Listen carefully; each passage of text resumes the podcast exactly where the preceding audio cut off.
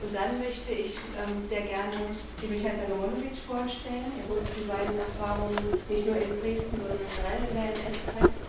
Und ähm, Werner Imhoff. Werner Imhoff ist der Projektkoordinator des ähm, Projektes ähm, Geschichte verbinden. Das ist ein Zeitzeugenprojekt. Ich denke, Werner wird vielleicht auch dazu noch ein, zwei Sätze sagen, das jetzt schon seit sehr langer Zeit in der Tuke-Moss-Stiftung läuft. Und wir werden es so machen, dass ähm, Michael erst erzählen wird und dann ähm, ist er bereit, sehr gerne bereit, dass wir ihm Fragen stellen. Ja, auch von mir nochmal herzlich willkommen. Ich habe im vergangenen Jahrzehnt für die Brücke Moss Stiftung als Historiker über 500 Zeitzeugengespräche organisiert und begleitet. Ich habe mit dem Mitzählen aufgehört, aber es waren ungefähr 20.000 Menschen, die mir so wie Sie jetzt bisher gegenüber gesessen haben. Ich möchte, weil das der Schwerpunkt meiner Arbeit ist und weil wir jetzt auch ein Zeitzeugengespräch erleben dürfen, ein paar Gedanken mitteilen zum, zum Einsatz von Zeitzeugen, gerade jetzt auch im Hinblick auf die die Ereignisse, äh, an die am 13. Februar in Dresden immer erinnert wird und die Probleme damit. Ähm, das erste Ziel bei der Beschäftigung mit Geschichte ist ja eigentlich immer die Frage herauszufinden, was ist genau passiert. Und die Frage, die sich uns dann immer stellt, ist, ähm, welche Zeitzeugen helfen uns, dieses Ziel zu erreichen. Die zweite Frage nach der Frage, was ist überhaupt genau passiert, warum ist das passiert, das ist schon eine Frage, die erst auf der Grundlage der Beantwortung der ersten angegangen werden kann. Mich erreichen, äh, mich fragen Schüler ab und zu, was sagen denn die Täter? Haben sie nicht auch Täter als Zeitzeugen? Wäre das nicht interessant?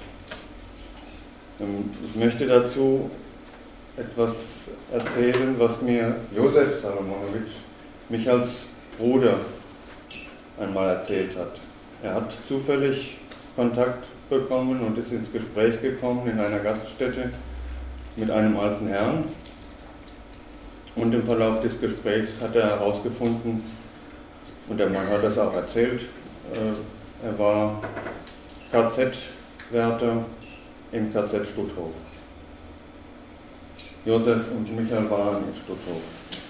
Ihr Vater ist dort ermordet worden. Und der Mann hat dem Josef erzählt, ja, das war furchtbar. Also das war an der See, eisiger Wind auf den Türmen. Wir haben uns fast totgefroren und Josef hat mit vielen gesagt, ja, sie hatten aber doch sicherlich Handschuhe. Ja, ja, natürlich und eine Mütze, ja, und gute Schuhe und so weiter, ja, ja.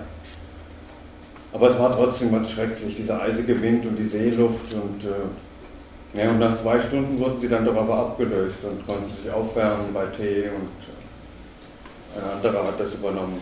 Ja, ja, klar. Zur Klärung eines Sachverhalts gibt es den Grundsatz, oder die Regel Audiatur et altera pars, also hören wir uns auch die andere Seite an. Ähm, die Schüler fragen bestimmt nicht deswegen, ob wir nicht auch mal Täter bringen könnten als Zeitzeugen, weil sie den Nervenkitzel spüren wollen, vielleicht einem Mörder gegenüber zu sitzen. Ich glaube, sie wollen tatsächlich verstehen, was passiert ist und warum das passiert ist. Und dazu gehört natürlich auch die Psychologie des Täters. Und es ist in der Zeitzeugenarbeit selbstverständlich nicht nur, wenn es äh, theoretisch um Täter geht, sondern in jedem Fall eine der großen Herausforderungen, äh, die Glaubwürdigkeit der Aussagen des Zeitzeugen zu beurteilen und einzuordnen historisch. Dazu gehört vor allem die Frage, hat der Zeitzeuge irgendeinen Grund, mir die Wahrheit zu sagen oder eben gerade das nicht? Manche Fragen beantworten sich von selbst, indem man sie stellt. So hat, wenn ich wissen möchte, was in dem KZ Stutthof passiert ist, hat der KZ-Wachmann Grund, mir zu sagen, was dort passiert ist? Also ist das für mich von besonderem Interesse, was er erzählt? Die Wahrheit darüber, was in Stutthof passiert ist, wird er mit Sicherheit nicht erzählen, denn schon allein deswegen, weil er dann befürchten muss, strafrechtlich verfolgt zu werden, auch heute noch. Wenn wir Zeitzeugen, um zum Thema 13. Februar aufzukommen, mit Zeitzeugen über die Bombardierung Dresdens sprechen, interessiert uns nicht in erster Linie, dass eine Bombardierung immer schrecklich ist für alle, die das erleben müssen, dass sie sehr viel Unschuldige auch trifft, sehr viele Tote fordert, sehr viel zerstört. Unsere Fantasie reicht eigentlich aus, um uns das vorzustellen. Dazu brauchen wir auch keine Zeitzeugen befragen. Ähm, wir wollen verstehen, warum es dazu kam und was dem vorausgegangen ist. Diese Bombardierung traf natürlich und hat auch Opfer gekostet unter überzeugten Nazis, unter SS-Männern, unter Mitläufern. Aber in der Mehrzahl sicherlich hat es in Anführungsstrichen unschuldige Menschen getroffen. Sie traf aber eine Stadt, in der eine sehr bedeutende Rüstungsproduktion stattfand. Und die Bombardierung war eine schreckliche, aber nachvollziehbare Reaktion auf Holocaust und, und es war vor allem der Versuch, das wahnsinnige Morden der Nazis endlich zu beenden.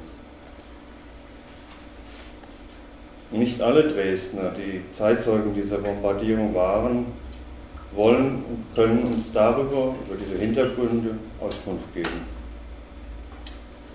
Die allzu lange und vielfach auch noch heute gepflegte Selbstdarstellung Dresdens als unschuldiges Opfer ist bedroht, wenn die ganze Wahrheit auf dem Tisch liegt. Michael hat überhaupt keinen Grund, irgendetwas zu verschweigen oder uns etwas zu erzählen, was nicht stimmt. Deswegen freue ich mich unheimlich, dass er heute hier ist und wir mit ihm einen sehr, sehr interessanten und spannenden Zeitzeugen zu diesem Thema haben. Damit möchte ich das Wort geben, Michael. Wir werden es so machen, dass im ersten Teil, wenn Michael erstmal seine Geschichte erzählt, er sitzt, wenn auch ungern, und im zweiten Teil könnten, können wir dann, weil das aufgenommen werden soll, also der erste Teil soll aufgenommen werden mit zwei Diktiergeräten. Und deswegen müssen wir da sitzen wenn dann Fragen von Ihnen kommen, dann werden wir aufstehen. Also vielen Dank für das Wort. Ich möchte mich zuerst vorstellen. Sie sind, ich, ja, bin ein alter Mann, der ziemlich sklerotisch ist. Ich bin schon sklerotisch. Ich habe eine Sklerose, Paradentose, vom Krieg eine Tuberkulose. Also möchte ich gerne einen Teil sitzen und wir haben es so vorbereitet, dass wir ein paar Bilder gemacht haben, etwas erzählen und dann möchte ich alle Fragen beantworten. Mein Name ist also Michael Salomonovic. Ich bin in Ostrau geboren. Und Ostrau ist eine Partnerschaft von Dresden. Also Ostrau ist eine Industriestadt heute, aber vor dem Krieg war Ostrau an der Grenze mit Polen und äh, nicht weit von der Slowakei. In Ostrau war eine Bevölkerung von Tschechen, Deutschen, Juden und Polen. Jede, jede Bevölkerung hat sein Haus gebaut.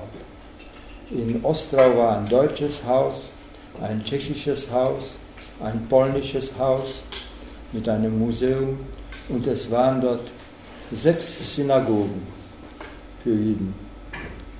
Die, es waren sehr viele Juden in Ostrau und viele gingen durch Ostrau auch, denn Ostrau war an der Grenze und so kam es, manchmal wurden sie aus Polen herausgejagt, manchmal kamen aus Russland, manchmal kamen aus den Sudetengebieten. Und so haben sich sechs Synagogen erwerbt und sechs Synagogen wurden erbaut. Als die Nazis nach Ostrau kamen im Jahre 1939, wurden vor allem die Synagogen verbrannt. Die jüdische Kultusgemeinde mussten die Ruine wegräumen auf eigene Kosten. Die Nazis haben das geklaut, was dort aus Silber oder aus Gold war. Die Juden haben meistens die Bücher und die Toras gerettet aber sie haben sie gerettet, aber es war sehr schwierig, denn die brennenden Synagogen durfte die Feuerwehr nicht löschen und man ist herein in, ins Feuer gegangen und man hat die Toras herausgenommen. Es ist jetzt so ein Zwischenpunkt. Die Toras haben dann die Nazis, die, die erhalten wurden, nach Prag genommen. Und die, in Prag haben die, die, wollten die Nazis so ein Museum der vernichteten Nation bauen. Und darum blieben alle Synagogen in Prag und darum gibt es sehr viel von jüdischen Synagogen und Friedhöfen in Prag. Und nach dem Krieg hat ein Jude die ganze Sammlung von Toras gekauft von dem, von dem kommunistischen oder dem sozialistischen, aus der sozialistischen Tschechoslowakei und hat sie in die Welt geschickt. Und so hat heute Ostrau eine Tora im Kibbutz in Israel, eine Tora in Kingston in England, eine Tora blieb in Ostrau und eine Tora haben wir der äh, Kultusgemeinde nicht weit von hier in Djetschin gegeben. Und so haben es die Toras überlebt, aber die Juden aus Ostrau haben es sehr wenig überlebt. Von 6000 Menschen sind heute 110 Mitglieder der jüdischen Kultusgemeinde, wobei die sechs Synagogen tausende Mitglieder hatten. Als die Nazis nach Ostrau kamen, dürften die Juden erstens nicht herausgehen, sie mussten einen Stern tragen, den werden wir später sehen. Sie könnten nicht einkaufen, sie könnten nicht mit der Straßenbahn fahren, sie könnten nicht in den Park gehen. Aber für uns war das so, dass die jüdischen Schulen geschlossen waren und Juden dürften nicht äh, zum Unterricht kommen. Und sie wurden aus allen Schulen ausgeschrieben. Und auch ich bin nicht in die, ich bin in die erste Klasse, in die erste Klasse der jüdischen Schule, nur sehr kurz gegangen, denn im Jahre 39 musste ich von der Schule schon weg. Danach kam es dazu, wir müssten also Fotoapparate abgeben zum Gestapo. Es war immer so, äh, in, in der Zeitung stand es, die Juden vom Name A bis, ich weiß nicht, bis L müssen heute äh, Ski, Pelze und äh, Sammlungen, Münzensammlungen abgeben. Den nächsten Tag vom L bis Z wieder etwas anderes. Und die Gestapo-Leute haben also diese Sachen gesammelt und haben es meistens verwendet oder nach Deutschland geschickt. Es kam aber auch dazu, dass man gesagt hat, also wer Hunde hat, muss die Hunde zum Gestapo bringen.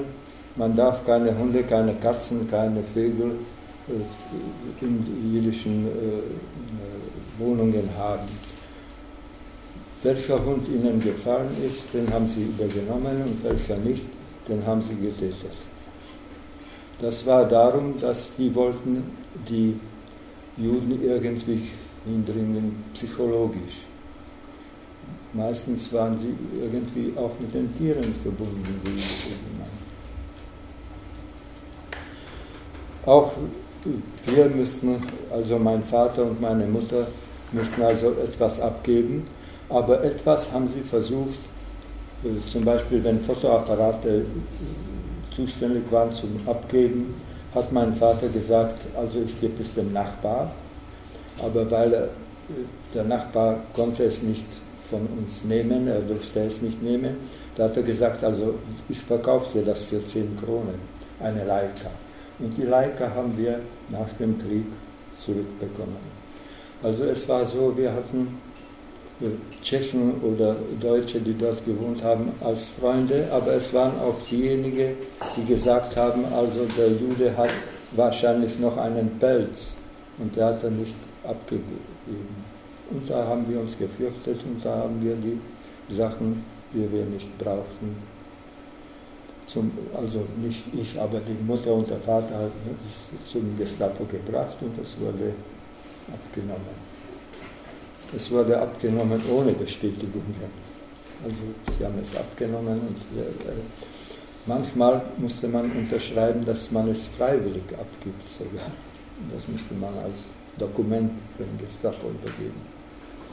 In kurzer Zeit kam es dazu, dass die SS-Leute versucht haben, wie man die jüdische Frage lösen wird. Und da kam es dazu, dass ein SS-Offizier Adolf Eichmann war zuständig zu einer Organisation, eines, Lager irgendwo baut. Die jüdische Kultusgemeinde in Ostrau sollte 1000 Männer zur Verfügung stellen und man soll ein Umschulungslager bauen man wusste nicht, wo es ist, aber Adolf Eichmann hat einen Ort gefunden, ich weiß nicht, haben wir das, das, das nicht? Das, das war in Polen. Äh, die Zeichnung ist vom Leo Haas, der später ein Redakteur auch in der DDR gearbeitet hat. Äh, der war auch in Ostrau und war ein Teilnehmer oder war ins Lager Nisko geschickt. Die jüdische Kultusgemeinde musste Holz, Draht, äh, Stacheldraht und Ärzte und Köche in dem Transport zur Verfügung stellen. Jeder musste von den Männern musste äh, Geld mitnehmen, damit er dann die Ernährung bezahlt, damit er auch die Wachen von den SS bezahlt und sie haben ein Lager, die Männer haben ein Lager gebaut. Als erste haben sie Baracken für die äh, Wache gemacht, also für die SS-Leute. Später auch für sich. Dann haben sie auch eine Latrine gebaut und den Stacheldraht um, um das Lager gebaut. Und sie waren im Lager vom äh, Oktober 1939 aber dann kam es dazu, dass die Nazis einen Plan gehabt haben. Sie waren ja im Krieg schon mit Polen und mit äh, England und mit Frankreich. Äh, Frankreich haben sie besiegt. Aber sie haben einen Plan für, die, für den Überfall von der Sowjetunion geplant. Und die Wehrmacht hat gesagt, das haben wir selbstverständlich später nach dem Krieg festgestellt, also die Wehrmacht wollte keine feindlichen Elemente im Hintergrund der Front haben und darum wollten sie das Lager Nisko am San liquidieren. Mein Vater war in dem Lager und eine Hälfte von den Männern, die im Lager waren, hat man zurückgeschickt, also ins Protektorat, und die zweite Hälfte hat man über die sowjetische Grenze herausgejagt. Die SS-Leute haben gesagt, wer von den Juden nicht in, in die Sowjetunion geht, wird erschossen.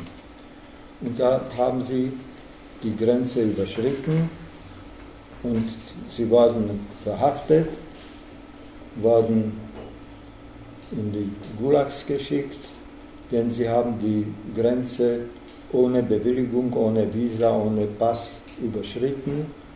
Und die Sowjets haben gesagt, also entweder seid ihr Spione, da waren sie für zehn Jahre in den Gulag verurteilt, oder habt ihr nur die Grenze überschritten, da waren es fünf Jahre im Gulag. Die Männer, die in der Sowjetunion dann waren, wenn der Krieg ausgebrochen ist, haben sich alle in die tschechische Armee gemeldet. Komischerweise war die tschechische Armee, die in Russland oder in, in England oder später auch in Afrika, war eine einzige Armee, wo man sich freiwillig gemeldet hat. In, in, die Rote Armee mussten sich die jungen Leute, die Männer melden.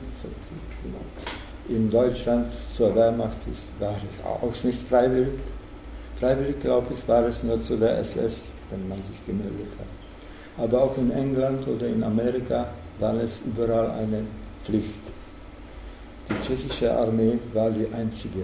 Aber selbstverständlich haben sich die Jude, Juden zu der Armee freiwillig gemeldet, denn es war viel besser, in die Armee einzutreten, als im Gulag zu bleiben.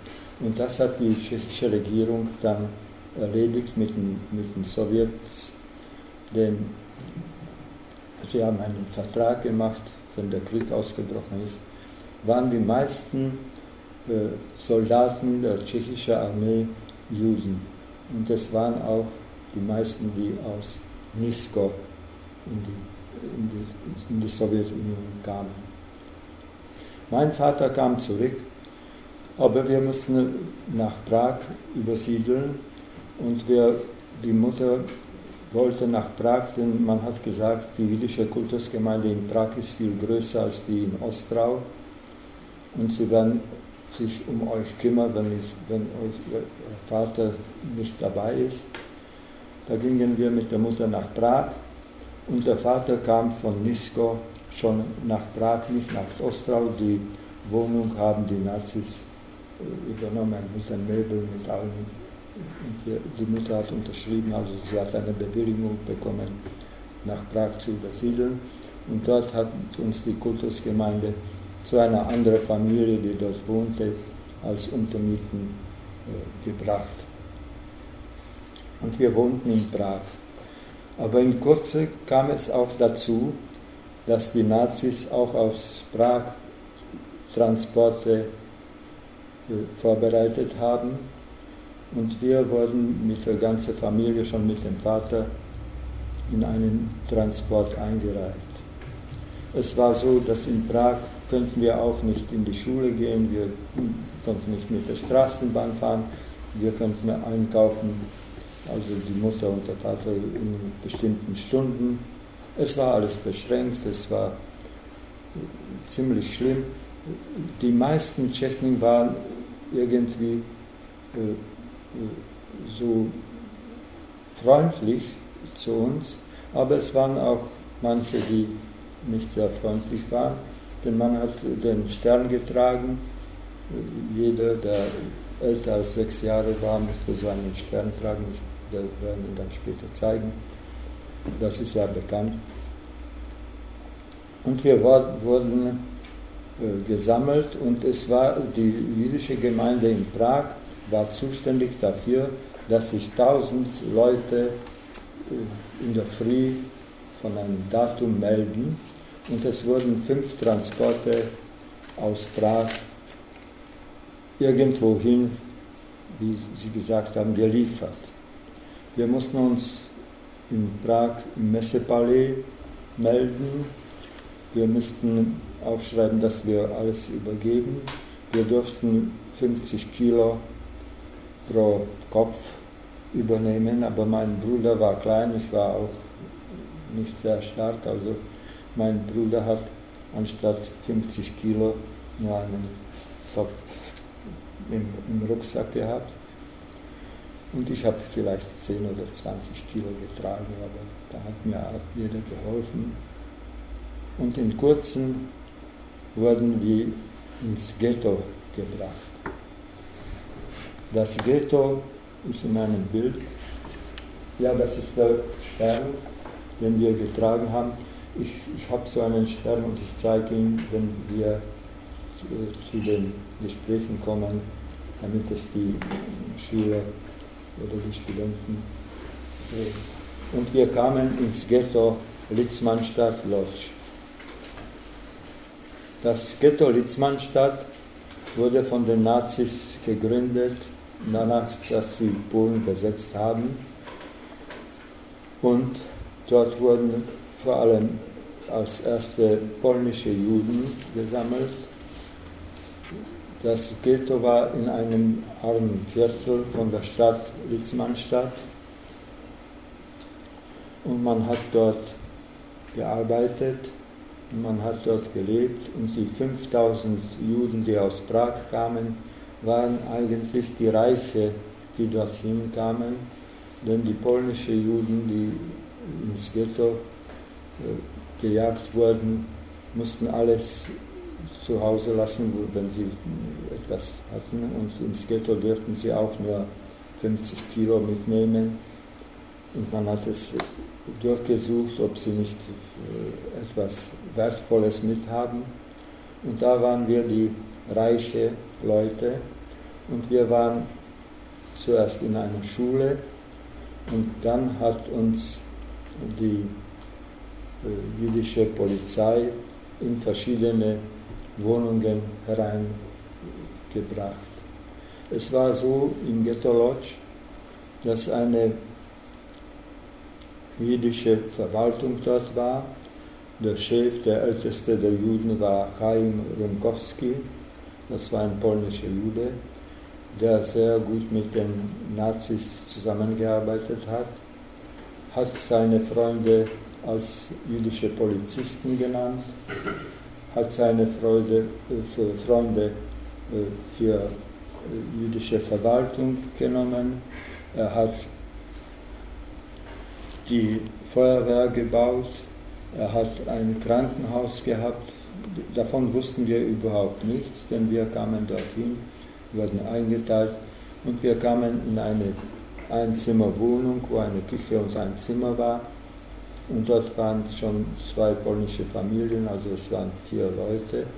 Und wir waren, sie waren in der Küche, denn in der Küche war ein Ofen und dort war es wärmer und im Zimmer waren wir vier Leute aus, aus Prag und dazu kamen noch zwei aus Wien.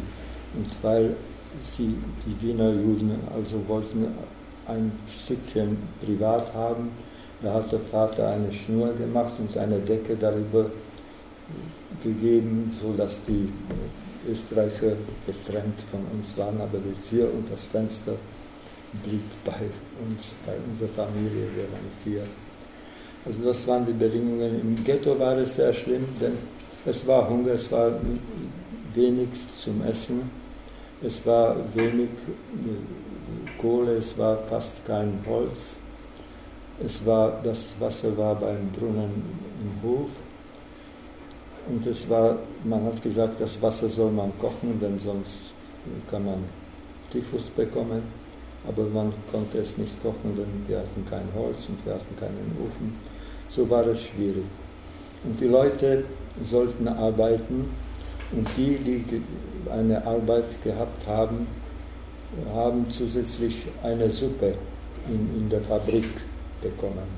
Und so hat mich der Vater auch in die Fabrik genommen, wo man, das war eine äh, Fabrik, die hieß Metallresort, Metalowy, polnisch, und dort im Metallresort habe ich als Schlosserlehrer gearbeitet.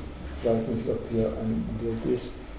Ja, hier ist ein Bild, wo äh, eigentlich Kinder bei einer Schere mit, mit Blech äh, arbeiten.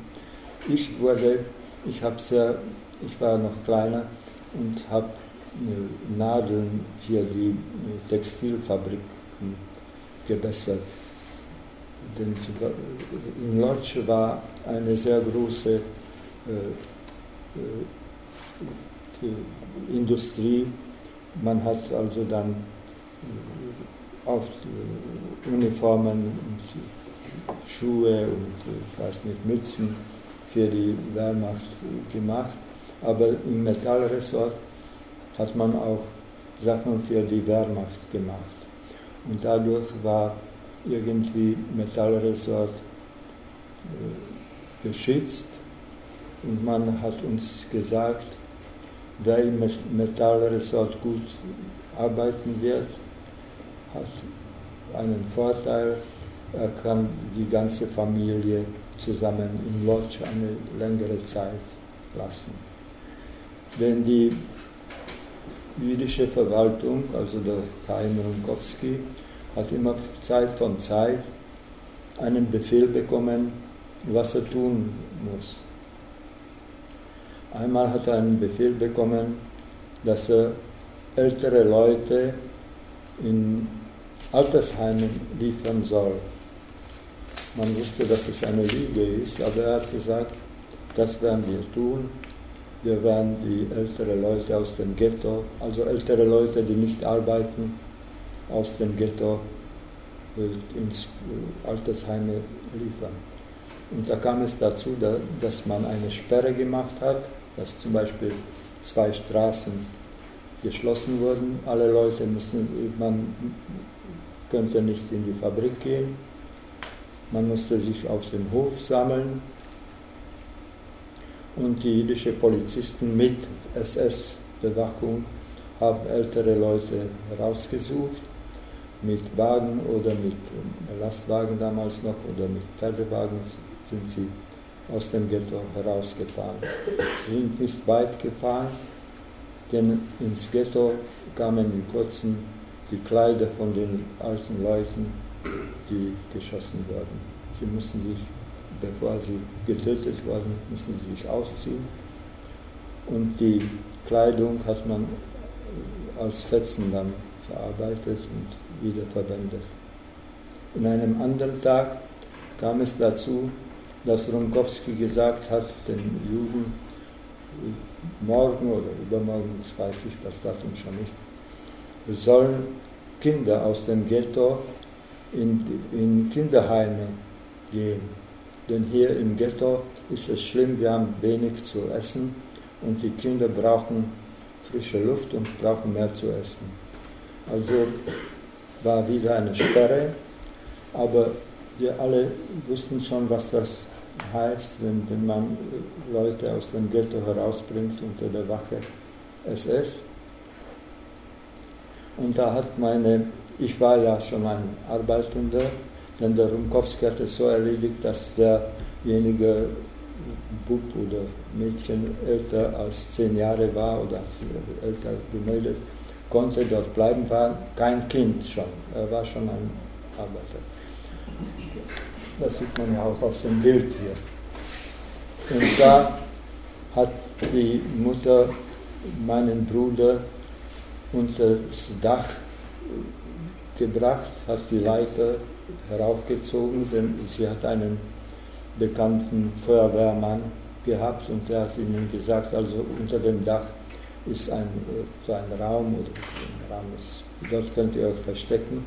Und da hat sich der Bruder mit meiner Mutter versteckt und ging nicht auf den Hof, wo man die Kinder genommen hat. Die Frauen, die die Kinder verloren haben, waren sehr verzweifelt, selbstverständlich, und waren, wenn sie dann später ein Kind gesehen haben, da weinten sie oder kamen sie zu den Kindern, wollten ihnen irgendwie helfen.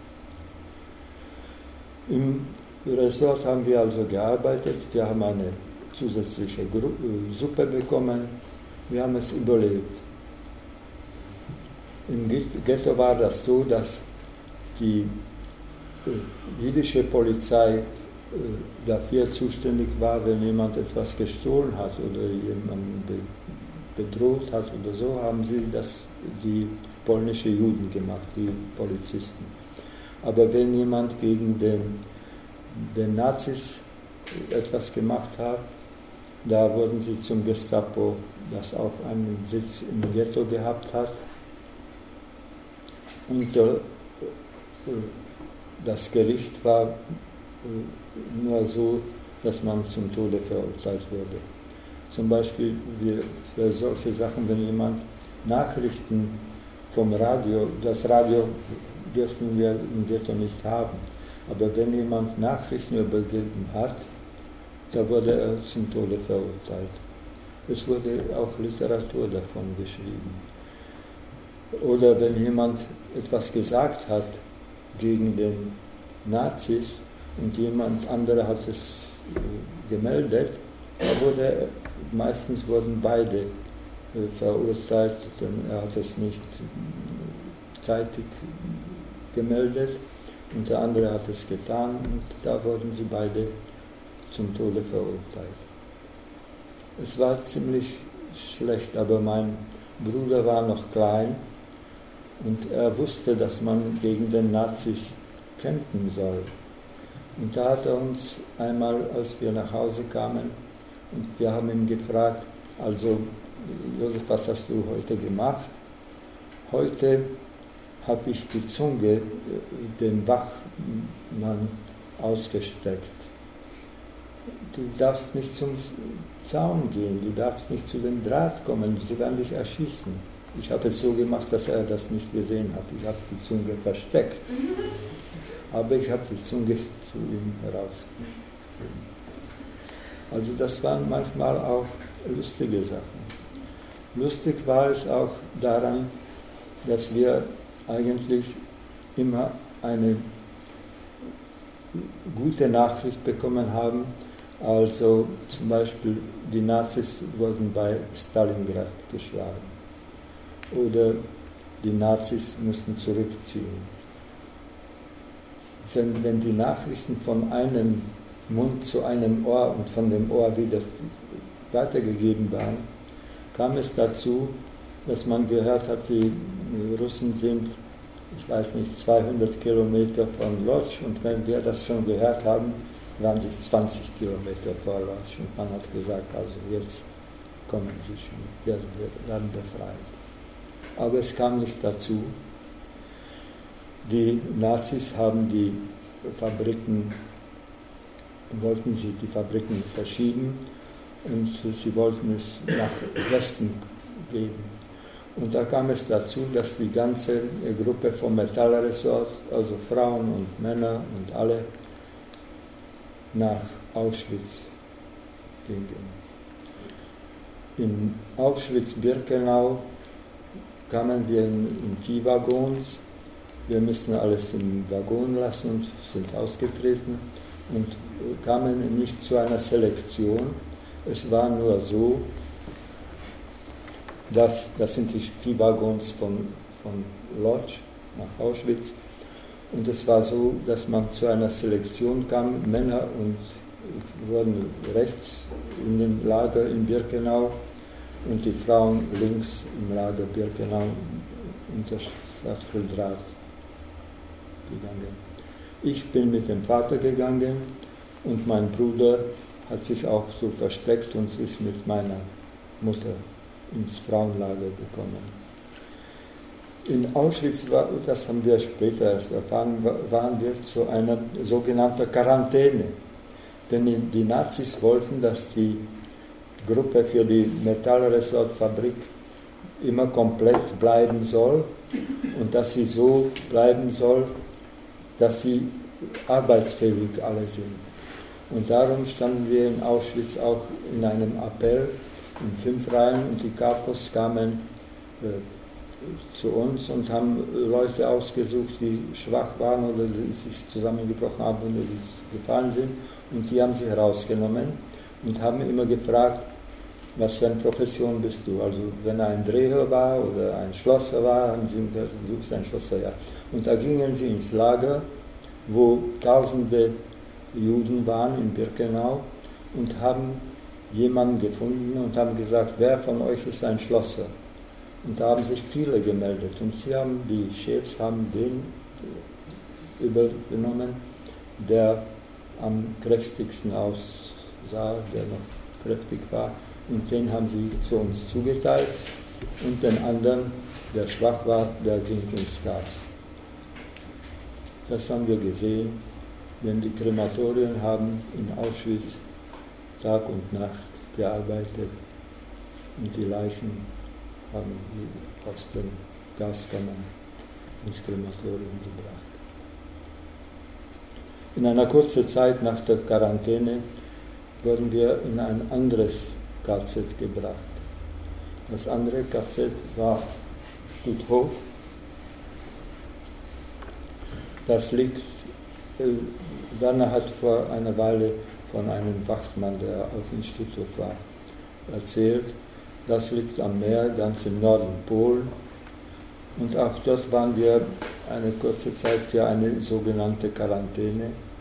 Aber einen Tag kam ein SS-Offizier und sagte, äh, in einer kurzen Zeit muss der Metallresort wieder fähig sein zum, zum Abtransport in die Fabrik. Wir haben für denjenigen, der, der verkältet ist oder sich nicht gut fühlt, Vitamine und Aspirin gebracht. Ihr könnt euch melden, kommt in, den, in die Stube ins Krankenhaus. Dort war so eine Baracke, das wurde als Krankenhaus genannt.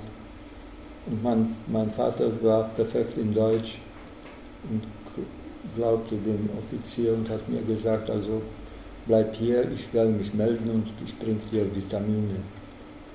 Denn alle Leute, die im KZ eine längere Zeit waren, waren ja verhungert, verstorben, verhungert, krank. Aber man hat diejenigen, die sich gemeldet hat, haben als Verkältete oder als diejenigen, die Vitamine brauchten, hat man ermordet. Und so hat man auch meinen Vater ermordet. Man hat den Leuten eine Spritze ins Herz gegeben. Und da blieb ich in Stuttgart alleine in, in dem Männerteil von, von dem Metallresort. In dem wir in einer kurzen Zeit weitergebracht werden sollten, haben sie in Stutthof die Liste der Häftlinge aufgeschrieben, die dem Konzentrationslager Flossenbürg zugeteilt sein sollten. Und da kam meine Mutter zu dem Schreiber und hat ihn gebeten, er soll mich und meinen Bruder auf der Liste nicht in den Männerteil hingeben, sondern zu den Frauen zuteilen. Das haben wir viel später erfahren, denn wir waren spät nach dem Krieg gingen wir in den Vereinigten Staaten ins äh, Staatarchiv und dort im Staatarchiv der Vereinigten Staaten waren alle Dokumente, die die Amerikaner aus äh, Flossenbürg äh, übernommen haben. Und sie wurden im Archiv in den Vereinigten Staaten. Und dort haben wir eine Transportliste gesehen, wo wir der Bruder Josef Salomonowitsch als Josefa, der äh, Schreiber hat ihm ein A zugeschrieben und er konnte mit den Frauen gehen und ich war eine Michaela. Und da war ich zu den Frauen, da war ich ein Mädchen eigentlich. Und da konnte ich in den Waggon, in den Viehwaggon wieder mit meiner Mutter und wir kamen nach Dresden. In Dresden kamen wir mit dem Zug zum Bahnhof und wir gingen in die Fabrik, wo schon die Maschinen vorbereitet waren vom Metallresort. Und dort in Dresden in der Schandauer Straße habe ich wieder gearbeitet als Schlosser.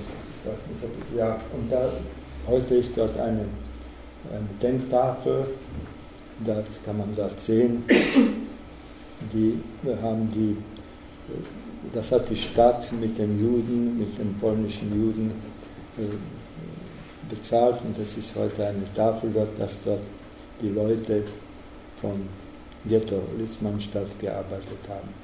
Es, waren, es war so, wir waren keine Zwangsarbeiter, wir waren eigentlich Sklaven. Wir haben kein Geld bekommen, kein, wir haben nur eine Suppe oder Kaffee in der Früh bekommen oder ein Stück Brot. Das hat man dann zwischen zum Beispiel eine, eine, so ein Stück Brot, das war für zwei oder für drei oder für vier Leute, je nachdem, wie viel es gab, eine Suppe, die haben wir zur Mittagpause bekommen. Aber bei, mit uns haben auch viele Zwangsarbeiter gearbeitet. Das heißt, die deutsche äh, Männer wurden in die Wehrmacht gebracht und es blieben nur sehr wenige Deutsche, aber es kamen dorthin in die Schandauer Straße haben Holländer gearbeitet als Zwangsarbeiter, aber die konnten in die Straße gehen und konnten das äh, verlassen, das Gebäude, wo wir eigentlich waren. In diesem Gebäude war das so, dass auch kranke Leute waren und es, es kam manchmal dazu, dass jemand gestorben ist.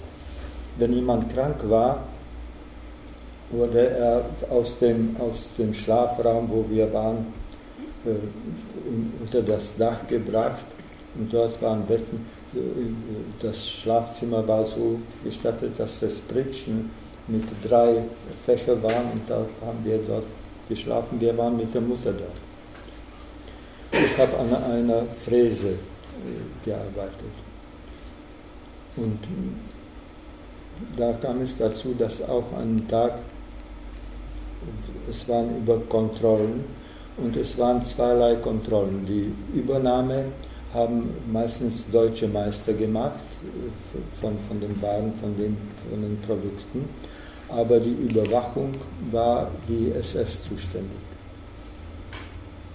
Und es kam dazu, dass eine, eine Kontrolle dort gekommen, hingekommen ist und hat gesagt, wenn Sie den Bruder gesehen haben, haben sie gesagt, morgen machen wir Ordnung, es können keine Kinder hier sein. Und man wollte den Bruder wegnehmen und töten. Aber es kam dazu, das war in den Tagen, die wir jetzt erinnern, es kam zu dem Flugangriff. Die kranken Leute blieben dort oben und wir andere waren im Keller in der Schandauer Straße. Dort waren wir bewacht und wir haben den Flugangriff überlebt. Diejenigen, die dort oben waren, wurden verbrannt und sind jetzt meistens auf dem Friedhof, auf dem jüdischen Friedhof. Manche haben seinen Grab. In Dresden war die Ernährung viel besser als in den Konzentrationslagern. Wir hatten mehr Lebensmittel, mehr bekommen. Wir konnten keine Pakete erhalten, aber die Zwangsarbeiter könnten Briefe schicken und könnten Pakete bekommen. Und so hat meine Mutter einen holländischen Zwangsarbeiter gebeten, er soll einen Brief nach Ostrau schicken zu ihrer Freundin und die könnte ein Paket dem Holländer schicken. Und so ist es getan auch. Und der Holländer hat gesagt, sie sollen ihm aus der Tschechische, aus dem Protektorat, aus Ostrau, auch Tabak schicken. Denn komischerweise war Tabak und Zigaretten das einzige internationale Währung viel besser heute als ein Euro. Damals konnte man für eine Zigarette Brot bekommen oder eine zusätzliche Gruppe, äh, Suppe bekommen. Und wenn es in der Suppe zum Beispiel ein Stück Kartoffel oder Rübe sein könnte und man eine Zigarette anbieten konnte, dann war es ein Glück. Und so konnte meine Mutter zwei Pakete auch aus der, mit Tabak nach Dresden bekommen. Nach dem Flugangriff waren wir zu den Aufräumungsarbeiten zugeteilt und wir haben Trümmer vor allem äh, vor, vor der Bahn und vor den Straßen äh, gesaubert, gereinigt, hingelegt. Und das dauerte vielleicht einen Monat. Dann wurden wir äh, zu Fuß nach Pirna geschickt aber dann in zwei Tagen haben sie festgestellt, dass wir noch notig in, in Dresden zurück sind. Da sind wir wieder zurückgekommen und wieder dort Aufräumungsarbeiten gemacht. Und dann sind wir zu einem Marsch vorbereitet worden und wir gingen zu Fuß über Pirna. Wir wissen bis heute nicht ganz genau, wo überall wir waren. Wir wussten nicht, was für Datum es ist, was für Tag es ist, was, welche Adresse, in welchem Konzentrationslager wir waren. Also wir kamen von Dresden nach Pirna, Salzke, dort waren Baracken, von Pirna wieder weiter. Zuerst wollten sie uns nach Flossenbürg äh, geben und da gingen wir von, von Dresden Lembe, äh, Elbe lang nach Pirna, aber dann gingen wir nach Westen und dann nach Süden, also wir wissen, wo wir befreit wurden. Und das kam dazu, so dazu, dass einmal bei dem Marsch ein Flugangriff war von einem amerikanischen Jäger und der hat den, unseren Transport beschossen und die SS-Leute haben gesagt, also euch in den Graben neben der Straße und die Mutter hat gesagt, bleibt liegen. Die SS-Leute haben die Reste weitergejagt, haben geschrien, haben in die Luft geschossen und die Leute haben sich wieder gesammelt, gingen weiter und wir blieben liegen. Und dadurch, dass wir liegen geblieben, sind wir eigentlich vom, Trans vom Hungermarsch weggelaufen. Wir gingen in den Wald, kamen dorthin und haben angeschaut, wohin die Deutschen gehen. Sie fürchten von den, von den Amerikanern, die Zivilleute. Und da gingen wir immer in eine andere Richtung. Und mal, einmal kamen wir zu einem Eisenbahnmann, der bei den Schranken. Und früher war es so, dass immer ein Haus bei, bei den Schranken war. Er musste die Schranken heben, wenn der Zug vorbeiging und wieder zurückging. Und wir wussten, dass es Tschechisch dort gesprochen wird. Und da haben wir ihn gebeten, er soll uns etwas zum Essen geben. Und er hat gesagt, ja, ich nehme euch zu einem Bauer, zu einem tschechischen Bauer. Wir kamen zu dem Bauer, er hat gesagt, gut, ich nehme euch, aber ich habe schon Amerikaner hier. Wir haben uns so gefreut. Wir dachten, dass die Amerikaner schon dort sind, aber das waren auch Kriegsgefangene von einem, von einem anderen äh, Konzentrationslager, aber die, waren, die haben ausgesehen, tadellos, so in Uniformen. Sie waren gut ernährt. Und der Bauer hat uns zu einem ganzen Kessel mit Kartoffeln gebracht. Wir waren so glücklich. Wir haben die erste Kartoffel mit der Schale, mit, mit, der, mit dem Boden gegessen. Und von dieser Zeit sind Kartoffeln meine beliebste Essen überhaupt. Die zweite Kartoffel und die dritte haben wir schon geschält, damit kein Kot drinnen ist. Und so haben wir das überlebt und wir wurden von den Amerikanern, von, von der Armee von General Patton befreit. Wir sind dann an dem, im Bahnhof immer war so eine Stelle von dem Roten Kreuz. Da haben wir etwas zum Anziehen bekommen, denn wir hatten keine Strafuniformen, sondern wir hatten so alte Fetzen, immer mit einem Strich, weißen Strich von hinten, von vorne, mit einem Stern.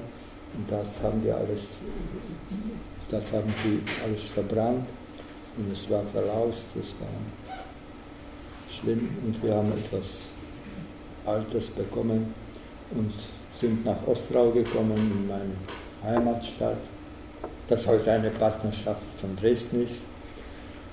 Und dort bin ich in die Schule gekommen, aber ich bin sechs Jahre hintergeblieben. So wenn ich sechs Jahre durchgefallen wäre. Aber ich hatte zahllose Lehrerinnen und Lehrer. Und so ist es passiert, dass ich in einem Schuljahr zweimal, dreimal zwei Stufen überschritten habe. Also von der ersten Klasse ging ich in die dritte und die von der dreitägigen Schicht in die fünfte, aber ich war immer der Älteste in der Klasse. Dann habe ich die Matura gemacht, habe die Hochschule studiert. Als Ingenieur habe ich in der Ostrauer Hütte gearbeitet. Und heute bin ich ein Rentner und ich bin sehr froh, wenn ich so ein aufmerksames Partner sehen und etwas erzählen kann. Auch in, in der Tschechoslowakei mit Studenten oder mit Schülern, aber auch in Deutschland, in Dresden, wo ich so einmal, zweimal im Jahr die Möglichkeit habe, so zu einem aufmerksamen Publikum etwas zu sagen. Und da möchte ich alle Fragen, die ich mich erinnere, beantworten, obwohl ich sehr viel vergessen habe. Wir haben zehn Jahre über die Kriegsjahre nicht gesprochen. Erst später haben wir eigentlich probiert, wo wir eigentlich waren und wann es war und wer dort noch überlebt hat. Und so kommt es dazu, dass wir zum Beispiel in Dresden mit polnischen Juden, die heute in Israel oder in Amerika wohnen, treffen und dann lesen, was sie sich erinnern. Denn ich erinnere mich wenig. Ich war immer hungrig, durstig. Im Winter war es sehr kalt, das war sehr schlimm. Im Sommer war es zu heiß. Man musste laufen. Man überlebte, in, in, wenn man sich hingelegt hat, ins Morgen. Und am Morgen hat man immer einen Kaffee bekommen und, das, und dann vielleicht auch eine Suppe oder ein Stückchen Brot. Und so haben wir das überlebt. Und heute bin ich ganz froh, ich bin schon ein alter Mann, aber ich habe Kinder, Enkel und bin sehr froh, wenn ich so eine Möglichkeit habe, wie es mir Werner hier ermöglicht, dass ich zu euch komme. Also jetzt möchte ich Anfragen beantworten.